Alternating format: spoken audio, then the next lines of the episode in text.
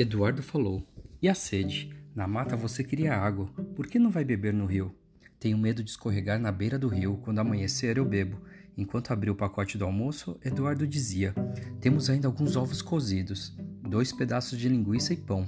Esquecemos a laranjada, nem comemos. Vamos comer então um pedaço de laranjada, o resto fica para amanhã. Vamos primeiro fazer a fogueira, depois comemos. Muito animados, levantaram-se e começaram a procurar pauzinhos secos para a fogueira. De súbito, Eduardo deu um gritinho.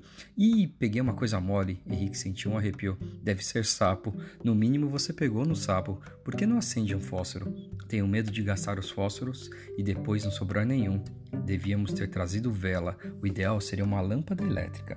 Nem fale, Eduardo acendeu um fósforo e os dois debruçaram-se para o chão procurando pauzinhos secos à luz da chama. Só viram mato verde e viçoso. Como fazer fogo com aquelas folhas verdes? Henrique pediu: acenda outro fósforo. Eduardo acendeu e tornaram a procurar. Nada. Eduardo sacudiu a mão no ar. Ih, Nossa Senhora, quase queimei o dedo. Henrique gritou: Achei, achei um pauzinho seco. Acenda outro fósforo. O irmão acendeu outro, puseram as mãos em concha à volta da chama e encostaram um pauzinho seco.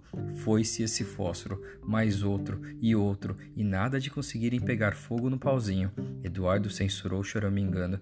Esse pau estava meio verde, vamos procurar outro. Ah, meu Deus!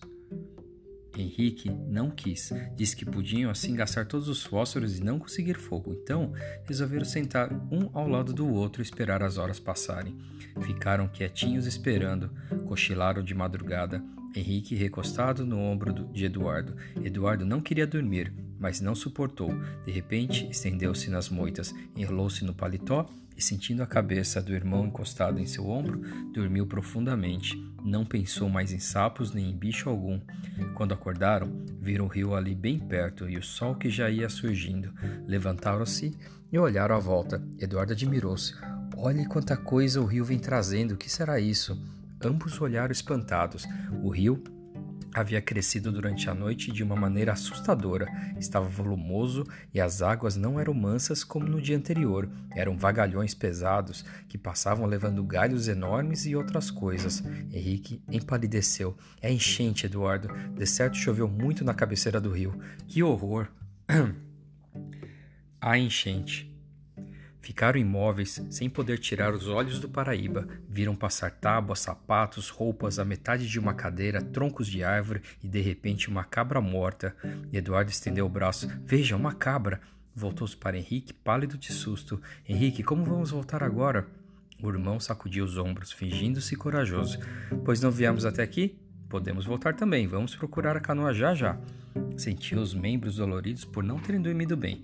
Eduardo começou a andar e a mancar, dizendo que todo o corpo doía. Esqueceram-se da sede e da fome e foram à procura da canoa. Tornaram a entrar pela mata e tornaram a perder o rumo. Henrique disse: Não posso mais de tão cansado. Vamos parar um pouco. Recostou-se a uma árvore e passou o lenço pelo rosto. Foi então que Eduardo reparou no rosto do irmão, estava todo marcado pelos arranhões dos espinhos da véspera. Propôs enquanto descansavam: Vamos comer então. Abriu o pacote, distribuiu os ovos, a linguiça, o pão. Comeram sem apetite, tão preocupados estavam. Henrique queixou-se. Agora sim é que estou com sede de verdade e meu rosto está ardendo. Quem sabe encontraremos água por aqui? Vamos procurar. Assim você lava o rosto. É melhor procurarmos o rio, é mais garantido. Vamos voltar. Com a claridade da manhã, logo encontraram o rio, e transbordava com a enchente.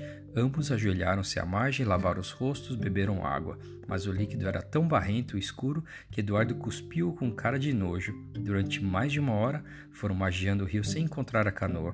Onde estaria? Por que não haviam marcado bem o lugar onde a tinham deixado? Depois de terem procurado mais um tempo ainda, avistaram-na enfim mas deram um grito de susto. A canoa estava presa apenas por um fio de corda. A correnteza do rio era tão forte que puxava a canoa com força. A corda, que já era velha, foi se gastando e apenas um fio ainda resistia.